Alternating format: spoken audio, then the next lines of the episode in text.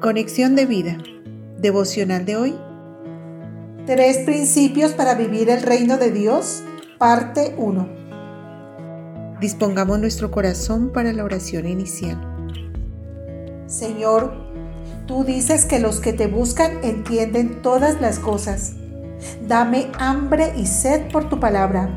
Alumbra mi mente para que entienda tus principios, tus mandatos y pueda aplicarlos a mi vida.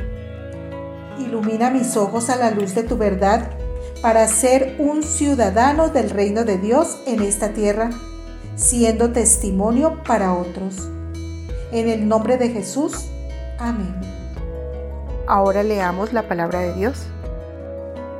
Mateo capítulo 13, versículo 19. Cuando alguno oye la palabra del reino y no la entiende, viene el malo y arrebata lo que fue sembrado en su corazón. Este es el que fue sembrado junto al camino.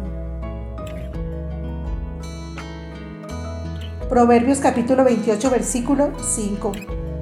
Los hombres malos no entienden el juicio, mas los que buscan a Jehová entienden todas las cosas.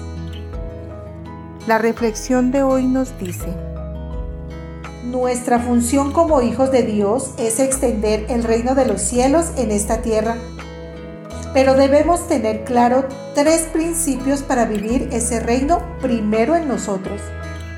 Si las personas que nos rodean ven el reino en nuestra vida, les daremos esperanza y querrán conocer a Dios.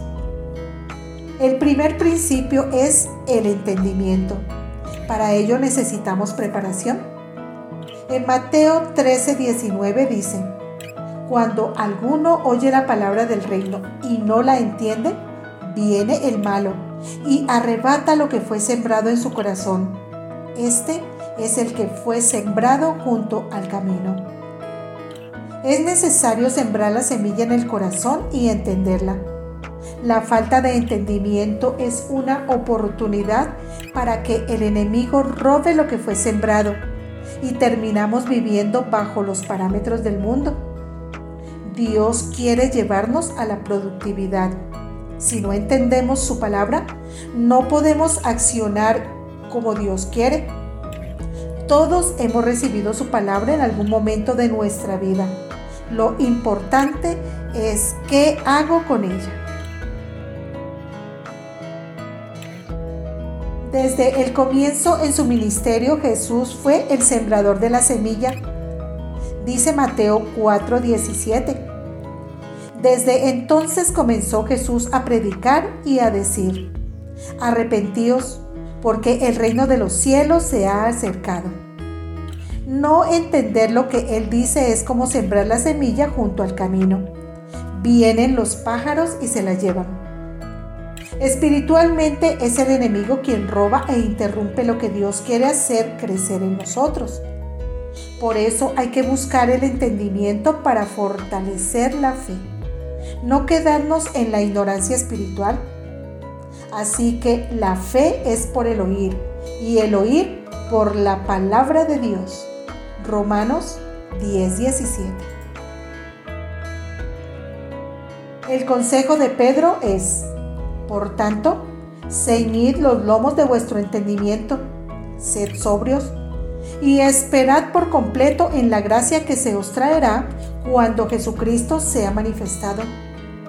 Como hijos obedientes, no os conforméis a los deseos que antes teníais estando en vuestra ignorancia.